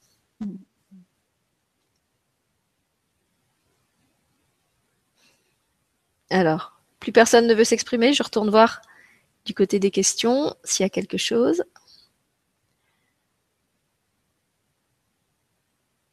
Alors. Non, je ne vois pas de questions. Ah, on a, je vais vous lire une belle remarque de Catherine qui dit Mon mari est autiste, elle le met entre guillemets, mais il est surtout et avant tout l'homme que j'aime. Je trouve que c'est une. Et Mylène ajoute Les étiquettes nous enferment et nous rassurent c'est vrai que souvent l'étiquette, c'est à ça qu'elle sert. Hein. C'est un, c'est un tiroir, c'est, un moyen de mettre les choses dans des cases. Par rapport, à, la remarque que faisait cette dame sur son mari qui est autiste et que surtout ce qu'elle sait, c'est qu'elle l'aime, moi je voulais faire une remarque justement sur euh, les enfants euh, qui sont étiquetés handicapés. Alors, handicap physique, handicap mental, handicap psychique, peu importe, euh, on, on, remarque que ces enfants, ils nous obligent effectivement à nous connecter à autre chose qui est en nous et qui justement est l'amour. Et euh, si on regarde euh, dans les associations euh, qui, se montent, ce sont souvent autour d'enfants qui, qui ont un handicap et dont les parents, eh bien, ils ont, enfin, ils ont trouvé un autre moyen effectivement d'entrer en contact avec ces enfants-là. Enfin, en tout cas, ils sont obligés de se relier à l'amour qu'ils ont entre à l'intérieur d'eux. C'est l'unité dont parlait Nicole tout à l'heure. Hein. Ils sont obligés, ils n'ont pas le choix. Et c'est ces parents-là qui très souvent montent des associations, hein, et des associations qui sont très actives parce qu'ils viennent parler justement à l'amour. Hein, directement. Et, forcément, on, cherche tous l'amour. Ça, c'est c'est notre moteur sur cette terre. Et, donc, ces enfants handicapés viennent euh, générer des, élans autour d'eux qui dépassent tout ce qu'on serait capable de faire nous, euh, nous pauvres euh, être pas handicapé, j'allais dire, en tout cas pas handicapé dans le sens où on n'en a pas conscience, parce que moi je suis d'accord pour dire qu'on est tous des handicapés, euh, mais on n'en a pas conscience puisque notre monde, on l'a construit euh, autour de nous, hein, et puis ces enfants qui sont différents, ben, ils viennent générer quelque chose de très très très fort. En général, ce sont des gens qui sont vraiment dans le dans l'échange, dans le partage, dans enfin voilà, parce que parce qu'il faut trouver un autre mode. Et, et, ils nous proposent ça en fait. Hein. Euh, je trouve ça merveilleux. Oui, c'est ce que je disais, c'est des, c'est des gens qui souvent n'ont pas le masque social que nous, on, a appris à porter pour pouvoir s'intégrer euh, à la société telle, telle qu'elle est faite, avec tous ces, ces faux semblants et, ces règles à la noix. Et euh, effectivement, ces, ces gens, ils sont, ils sont, ils sont au-delà. Ils sont au-delà du masque social. Ils l'ont balancé depuis longtemps. Et euh, c'est ce qui fait euh, peut-être aussi leur, à la fois ce qui nous choque, euh, quand on les rencontre et ce qui, ce qui nous ouvre, ce qui nous ouvre le cœur. Et ton témoignage, euh, Armel, me rappelle un, un, épisode du film Human, le film de, de Yann Arthus Bertrand, euh, qui m'avait beaucoup touché. Donc c'est un film où en fait il, il interviewe euh, sur un temps très bref plein de personnes du monde entier euh, qui choisissent de s'exprimer sur euh, le thème de leur choix euh, à propos de justement de l'humanité, des différences. C'est comme plein de, de petits spots. et je me souviens d'un papa de je sais plus quel pays, je crois qu'il était d'Amérique latine, qui avait un enfant handicapé et qui s'exprime en disant cette chose que je trouve magnifique. Il dit moi je crois que les enfants handicapés nous choisissent en tant que famille, non pas pour nous punir, parce qu'ils savent que dans ces familles-là, il y a une capacité d'accueil où on va leur donner encore plus d'amour que s'ils s'étaient incarnés euh, dans une famille où il y a que des gens normaux. Euh, et, j'avais rapporté ça à une amie à moi qui a qui a un petit garçon euh, un peu hors norme aussi, extraordinaire, je vais dire, et pas et pas hyper hyper ordinaire. parce que c'est vrai que des fois c'est tellement lourd de vivre au quotidien avec ces enfants-là, même s'il y a des côtés très gratifiants. Et je lui avais dit voilà, je crois que enfin j'ai trouvé très beau le, le, message de ce papa qui qui disait ça en fait non c'est pas c'est pas un fardeau c'est pas euh, une punition c'est au contraire un cadeau euh, parce que ces enfants savent que dans cette famille-là, les gens ont un cœur encore plus énorme, ou en tout cas, ils va le devenir au contact euh, de ce qu'ils sont. Euh, et, et s'ils choisissent ces familles-là, c'est justement parce qu'ils savent qu'il y a cette capacité euh, d'accueil, d'ouverture, de tolérance, et, et quelque part, c'est comme un, si cet enfant euh, euh, extraordinaire vous disait euh, je vous ai choisi parce que je savais que vous aviez cette capacité à être des parents extraordinaires. Et je trouve que si on disait ça à tous les parents justement qui sont tellement en souffrance d'avoir un enfant pas comme les autres, voilà, c'est un beau, c'est un beau message de d'espoir pour les aider à traverser toutes les toutes les choses difficiles qu'ils peuvent vivre au quotidien, que ce soit dans l'organisation de leur vie de famille, que ce soit dans le regard euh, que, les autres portent sur leur sur leur enfant, sur leur famille, que ce soit les voisins, que ce soit l'école, que ce soit parfois même le reste de la famille. Euh, voilà, si, je retrouve l'extrait, je vous, je vous le mettrai aussi en, en, lien avec les, les vidéos de Virginie dont je vous parlais parce que j'avais trouvé que c'était un, un moment euh, du film qui, qui était très très touchant ce que tu dis là, Sylvie, m'évoque la dernière, euh, la dernière euh, petite euh, émission qu'on avait faite justement par rapport à des décès, c'est vrai, mais qui pour certains étaient à l'origine d'hyper, donc d'extra sensibles finalement, des êtres indigos, je pense. Tu vois, et ça aussi, c'est une autre forme de différence, cette extra sens sensibilité, on va dire, hein, extraordinaire justement. Et ça rejoint complètement ce que tu dis là, quoi. Je trouve que c'est vraiment face à des, personnes qui euh, bah, sont dans une expression différente, mais d'une telle richesse et qui parfois peut tellement déranger, mais à la fois qui vient tellement faire évoluer euh, euh les parents, la famille, etc. Et oui, bien sûr, on s'est choisi, on a choisi ces parents-là comme euh, enfin, c'est juste parfait pour réactualiser tout ce qu'on a à vivre et à conscientiser. Donc, mais ça, ça m'évoque ça, tu vois, ton, ce que tu viens de dire là, en tout cas, m'évoque euh, cette dernière émission là-dessus. Qui n'est pas encore en ligne, hein, je précise pour les gens qui, qui, la chercheraient. Elle est encore en cours de montage parce qu'on l'a tournée euh, de façon privée et c'est pour ça que vous ne la voyez pas encore sur la chaîne, mais ça va venir. J'aimerais bien rebondir sur ce que vous avez dit toute là et moi ça vient vraiment réveiller un, un, un souvenir d'un jeune homme que j'accompagnais comme ça au, au tout début de l'accompagnement et à ce moment-là, la, la, relation, c'était juste jeter un ballon sur un mur et le rattraper. Lui, il jetait, il nous rattrapait. Et voilà, il y avait surtout, même directement, c'était pas possible. Cette interaction directe n'était pas. Donc, d'autres, d'autres accès pour entrer dans la relation. Et j'ai voulu ouvrir la, porte de son armoire, en fait, où il y avait des jeux, des jouets, des choses comme ça, que, son père m'avait montré. C'était un adulte, mais encore à la maison. Et, euh, et, je le connaissais très peu encore à ce moment-là. Et il s'est approché vers moi et en voulant me taper, quoi, en fait. En levant le bras pour me taper. Et, le geste instinctif, véritablement, ça a été de le prendre dans les bras et lui dire je t'aime. Et ça résonne disait tout à l'heure, vraiment ça. En, fait, il, est juste venu euh, réveiller cette force-là, cette force qui est en, chacun d'entre nous. Et, euh, l'instinct, c'était ça, c'était, véritablement l'instinct. C'était pas de faire ça, c'était de le prendre dans les bras et lui dire je t'aime. Alors bien sûr, tout de suite, il, s'est calmé et il n'y a plus aucune, trace de, violence ou, de peur, ou enfin tout ce que ça pouvait éveiller chez lui. Le fait que de façon intrusive, moi j'aille ouvrir son placard, euh, ce qui était très, très, très difficile euh, pour lui à vivre. Mais euh, c'est extraordinaire, en effet, tout, vient faire émerger en nous cette action-là qui est en nous et qui vient se réveiller, se révéler grâce à toutes ces personnes qui ont choisi ces, ces chemins d'incarnation-là. C'est vraiment un trésor. Merci encore. Je vais voir s'il y a des questions sur Facebook.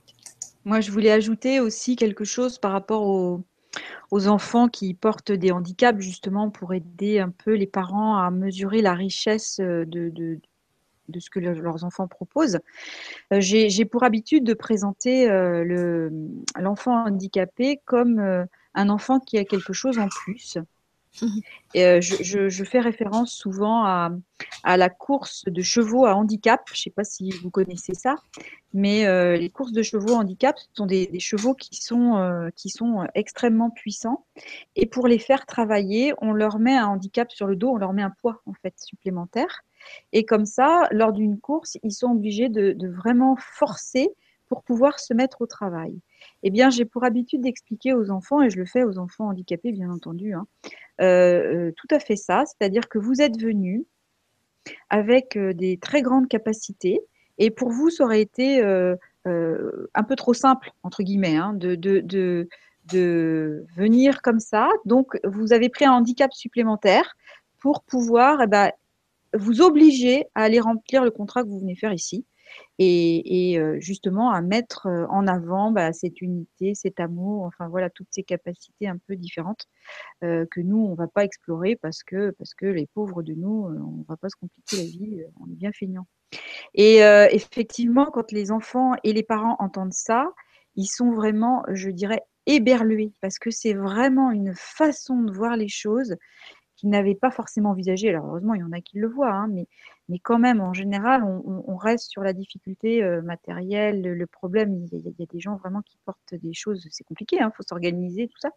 Mais quand on dit ça, eh bien, effectivement, ça change leur regard. Et, et en, bien entendu, l'enfant qui entend ça, mais alors ça, c'est vraiment un discours qu'il entend rarement. Hein, on lui dit, euh, vas-y, développe, c'est bien, tu développes ce que tu as, développe tes capacités, mais on lui dit pas que c'est qu'il a un truc euh, vraiment très très important et que bah, effectivement, il s'est pris une difficulté supplémentaire en, s'incarnant dans ce monde parce que parce que fallait vraiment qu'il force quoi.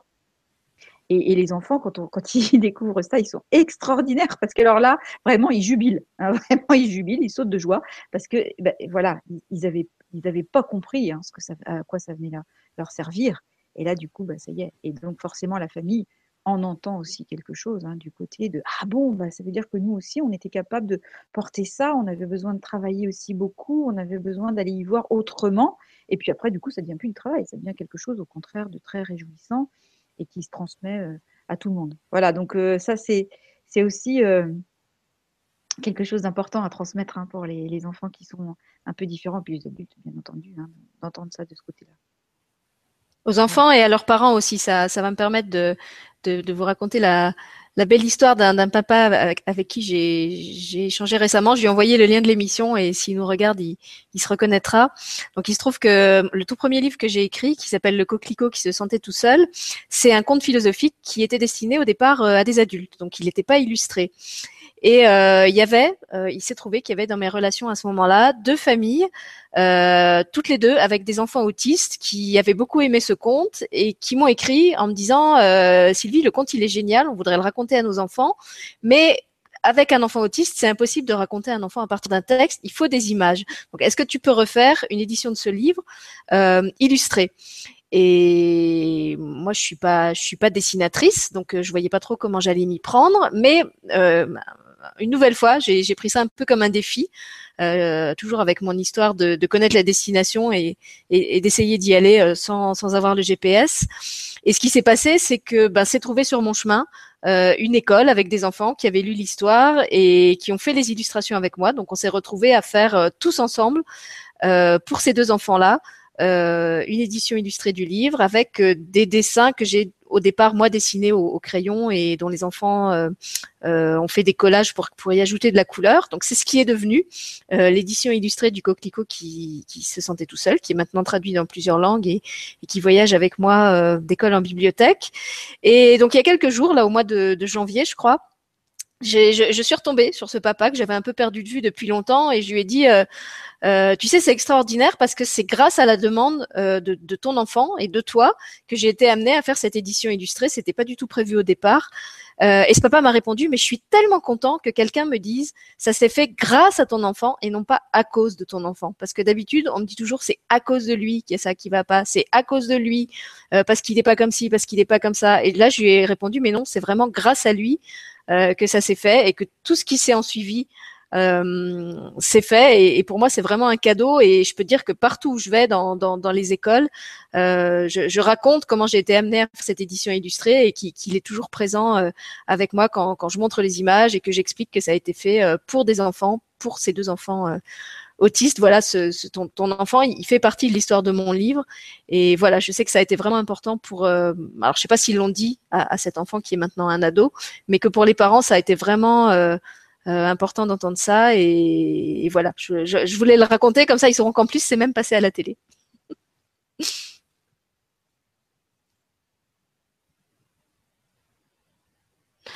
Alors, je vais retourner voir s'il y a des questions. Tout à l'heure, il n'y en avait pas. De toute façon, on arrive à une heure et demie d'émission.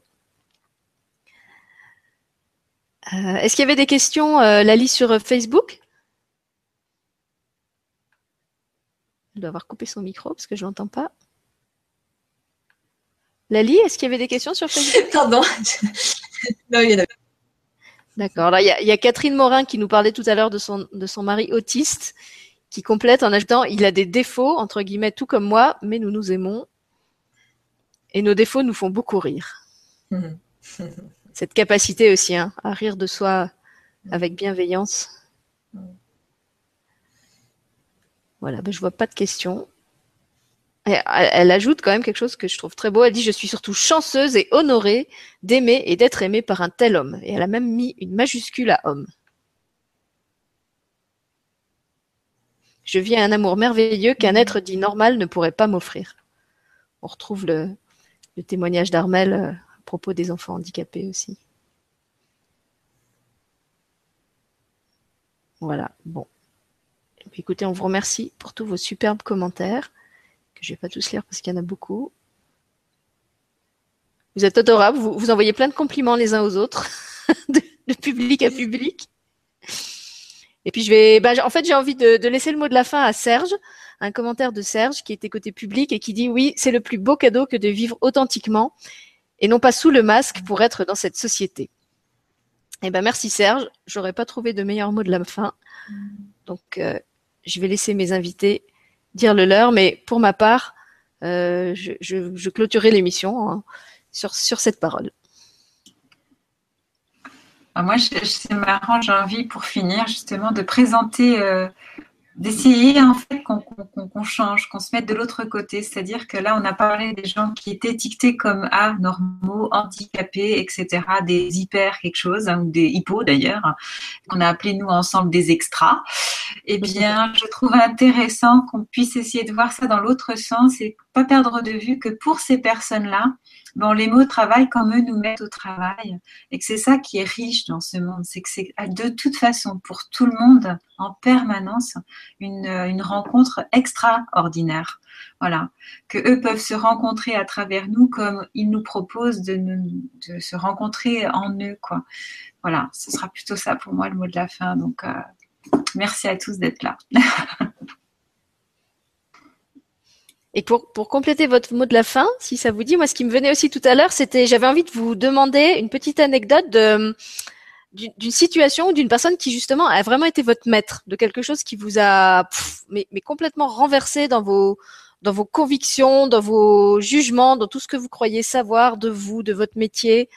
Euh, est-ce qu'il est qu'il y en a un comme ça qui qui émerge pour vous? Bon, je sais que vous avez déjà tous et toutes, tous et toutes, vous avez déjà donné des des exemples. Moi, j'ai parlé donc de ce petit garçon euh, qui, avait appris à regarder dans les yeux. C'est vrai qu'il m'a, il m'a beaucoup marqué. je me souviens d'un autre, je, crois que c'est pas sur cette, cette chaîne que je l'ai dit, c'était sur une autre. en fait, j'en ai deux autres qui me viennent à l'esprit. Il y en a un, c'est un, un élève, il était algérien, à qui j'ai donné euh, pendant plusieurs mois des cours particuliers euh, parce qu'il voulait absolument passer le concours d'entrée dans la police et il n'était pas euh, à niveau euh, pour passer les épreuves de français. Donc en fait, euh, comme il habitait Metz et, moi aussi, euh, les week-ends, il venait chez moi et je lui donnais bénévolement des, cours de français pour le pour le mettre à niveau. Et je me rappelle que je me disais mais est-ce que je fais bien? Est-ce que est-ce, est-ce que j'ai le droit de l'aider aller vers ce rêve, sachant que les, les, chances sont quand même très très minces. Est-ce que finalement, je suis pas juste en train de, de l'encourager euh, à vivre une, une, grosse désillusion et à se prendre une grosse baffe et, et je ferais pas mieux de d'être euh, réaliste et, et, de lui dire qu'il ferait mieux de passer son DAP euh, comme comme tous les autres profs lui disent. Et finalement non, j'ai fait le choix d'y croire avec lui et, et, de passer ces, ces heures à, à, lui donner des cours. Et puis on, on parlait beaucoup aussi euh, c'était un peu devenu comme un comme un petit frère. Donc là aussi, c'était une relation que j'étais pas censée avoir avec lui euh, en tant qu'enseignante, euh, mais je sentais que c'était juste de le faire. Donc je l'ai fait et du coup, j'ai jamais su s'il a réussi à, à, passer son concours de police et et, s'il a eu son diplôme. mais je me souviens voilà, je me souviens de cet élève qui avait une, une, une volonté et une force de persévérance euh, euh, que, je je trouvais admirable parce qu'en fait tout le monde lui disait euh, le, le, la plus haute chose, le plus haut diplôme auquel tu puisses prétendre, c'est ton CAP de métallier. Et lui, il disait non. En fait, moi, ce que je veux faire, c'est pas ça. Moi, je veux passer un concours et je veux être dans la police et je me donne les moyens, euh, même si personne n'y croit à part moi, je me donne les moyens d'aller vers ça. Donc, Mamar, si tu écoutes l'émission un jour, sache que je m'en souviens et, de toutes les heures qu'on a passées à plancher ensemble euh, sur tes rédactions aussi. Et puis il y en a un autre euh, qui m'a beaucoup marqué. Euh, parce qu'il est revenu en fait à l'école. Euh, il avait quitté l'école depuis plusieurs années. Moi, j'y étais encore. C'était ma dernière année. Euh, et je l'ai revu juste avant de quitter l'école. Je me souviens, il est entré dans le CDI. Et puis il m'a dit, vous savez, madame, hein, je me souviens d'une fois où vous êtes venue nous voir en classe. Et puis vous êtes planté comme ça sur l'estrade et vous nous avez dit aujourd'hui je vais faire un truc que je fais pas souvent, je vais vous parler à cœur ouvert. Et puis avec votre main comme ça, vous avez fait comme si vous tourniez une petite clé et que vous ouvriez une porte devant votre cœur. Et euh, ça, c'est quelque chose qui m'a suivi. Vous savez, j'ai fait, j'ai fait beaucoup de bêtises. J'ai fait de la prison.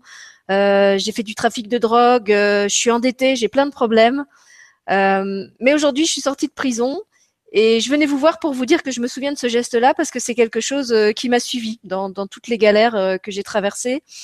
Et voilà, comme comme avec l'histoire de, de, ce petit garçon à qui on avait juste appris à sourire, je me suis dit euh, bah ok, celui-là, on lui a pas évité la délinquance, on lui a pas évité euh, euh les dettes, euh, on lui a pas évité d'être chômeur, mais il a gardé ça, il, il a gardé ce, ce geste d'humanité, de se rappeler que c'est important de savoir se parler à cœur ouvert, et il revient exprès euh, plusieurs années après à l'école pour me le dire et, et je trouve ça beau. Et, j'étais fière, c'était un peu comme une sorte de, point d'orgue de, ma carrière euh, d'enseignant, de me dire euh, je repars avec ça, je repars avec ce cadeau-là qui est comme une espèce de cerise sur mon, sur gâteau d'enseignante. Et voilà, toi aussi Douglas, si un jour tu tombes sur cette émission, sache que je m'en souviens aussi et que que j'en parle avec le cœur aussi ouvert que quand tu es venu me le dire au CDI ce jour-là. Alors moi, je, repensais à, un patient qui est venu me voir, un, petit garçon qui avait 8 euh, ans, je crois 8-9 ans. Et puis euh, voilà, c'était un enfant qui était euh, vraiment étiqueté dans la lune, voilà, manque de concentration. Enfin bon, il, il, avait beaucoup de mal à être présent. Et puis c'est vrai que dans la séance, c'était très étrange parce que moi, j'ai pas une formation du côté de l'énergie. Hein. Moi, je suis, j'ai une formation du côté de la parole, donc c'est vrai que c'est pas des choses dont on parle, mais c'est vrai que cet enfant, quand il était dans mon bureau, j'avais l'impression qu'il était partout. Il était dans l'air, dans au plafond. Enfin, il était partout. C'était impressionnant. C'était vraiment très impressionnant. Je, je, ne pouvais que me que me plier à ce qu'il me présentait parce que je n'avais pas le choix. Donc euh, voilà, il, il, était partout. Et ce que j'ai trouvé formidable, c'est que je lui ai dit, bah écoute, on voit, que c'est pas, c'est pas très pratique pour toi dans ce monde d'être un peu partout dans les airs comme ça. T'arrives pas à, incarner ce corps, à, t'en servir comme, comme t'aimerais, parce qu'on voyait qu'il avait quand même envie, mais il partait tout le temps. Et, euh, dans le, dans l'accompagnement, euh, tous les deux, et eh ben, il m'a appris ce que c'était, euh, voilà, d'être, de, de, de, venir dans son corps, d'accepter de venir jouer le jeu ici parce que il avait consciemment, enfin inconsciemment, il était encore, mais consciemment, il n'y était pas encore. Et on, on s'est accompagnés tous les deux pour que je comprenne comment il fonctionne. Et petit à petit, effectivement, il a accepté de se poser. C'était merveilleux. J'avais l'impression d'avoir un aigle qui venait se poser à côté de moi et puis qui venait m'enseigner beaucoup de choses. Hein, parce que vraiment, ça, c'était, je pense, une très vieille âme qui était là. Mais, mais, mais vraiment, c'était, c'était, euh, c'était beau de le voir euh, bah, être présent et puis de dire bah, Ok, allez, je viens, jouer ce jeu-là. Euh, tu, m'as aidé à montrer que ça pouvait être sympa, on pouvait en faire quelque chose. Alors j'y vais. Et puis effectivement, à l'école, après, ils m'ont dit, mais qu'est-ce qui s'est passé? On ne reconnaît plus, ça y est, il est présent. Alors bien entendu, euh, il a montré sa grande intelligence parce qu'il était extrêmement intelligent, il avait des compétences formidables. et il s'est très vite, mis dans le, le travail scolaire. Enfin voilà, et puis il n'était plus du tout, du tout, du tout en échec. Hein. Il, avait tout acquis. En fait, bon, voilà, il avait quand même suivi des choses en classe. Hein. Mais ils étaient surpris effectivement de voir ce que cet enfant bah, était capable de faire et que voilà, moi j'avais vu que eh ben, il, avait accepté le contrat quoi. Et il m'a, il m'a vraiment après ça, j'ai trouvé ça merveilleux. Donc je le remercie parce que c'était une des plus jolies découvertes que je n'ai jamais fait, même si j'en ai fait plein d'autres. Celle-là, elle était vraiment particulière à un moment où, où pour moi tout ce qui était énergie, c'était encore très complexe. J'avais encore pas compris grand chose. Je n'ai pas encore compris grand-chose, hein, mais un petit peu plus grâce à tous ces enfants. Et là, moi, je leur remercie vraiment parce que là, c'était une, c'était une très belle expérience. Voilà. Merci Armel. Euh, moi, je voudrais partager l'expérience euh, d'un monsieur que j'accompagnais, étiqueté schizophrène lui aussi. Et après, euh, un accompagnement pareil, un après avec lui. le soir, j'étais, vraiment mal. J'avais l'impression qu'il faisait exprès. Enfin, voilà, c'était vraiment pas, clair dans ma tête. Et dans ce que j'appelle moi mes, temps sacrés, j'ai demandé, j'ai euh, demandé, mais où est la responsabilité quand il n'y a pas de conscience, quand, la personne n'a pas conscience de, ce qu'elle fait, de ce qu'elle dit? Il y avait un grand questionnement par rapport à ça. Et en fait, la nuit, j'ai fait un rêve éveillé et où j'ai vécu sa souffrance de l'intérieur. Je vivais de l'intérieur ce qu'il souffrait euh, au quotidien, quoi. Et ça a été très, très, très révélateur. Et euh, cette expérience-là, ça m'a amené à, à, justement avoir cette envie de, d'enlever ces, ces, blocages au niveau énergétique qui font que la personne ne peut pas accéder à une part de conscience. Parce que ça n'est pas possible. Il y a, il y a des densifications là, elle peut pas. Elle peut tout simplement pas. Et, ça aide aussi à changer de regard. Euh, sur, euh, sur la personne euh, étiquetée différente ou alors que on pourrait juger tout le monde n'étant pas adapté ou je ne sais quoi. Elle fait juste comme elle sait faire au, moment où on la voit là. Et, et, elle peut juste pas faire autrement avec, son, ses, problèmes, ses blocages qui peuvent apparaître à différents niveaux, au niveau du corps physique, dans la souffrance, dans la douleur physique, euh, au niveau émotionnel, au niveau euh, des schémas de pensée, des choses comme ça. C'est vrai que ça a été un super cadeau de pouvoir prendre conscience de ça. Du coup, ça a aidé à changer de perception, changer de regard. Vraiment, ça chouette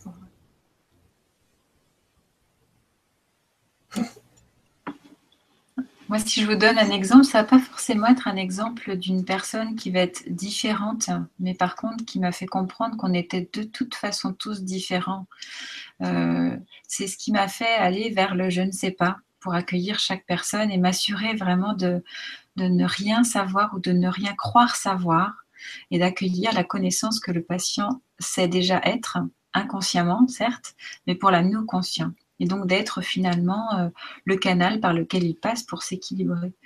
Euh, c'est lorsque j'ai réalisé à écouter mes patients que finalement ce qu'ils avaient acquis par rapport à ce qu'ils ignoraient d'eux n'était pas dans le même ordre d'acquisition que moi je faisais en ce monde et euh, ce que j'avais pu acquérir dans un certain ordre, je m'apercevais que ben, eux, ils étaient placés autrement.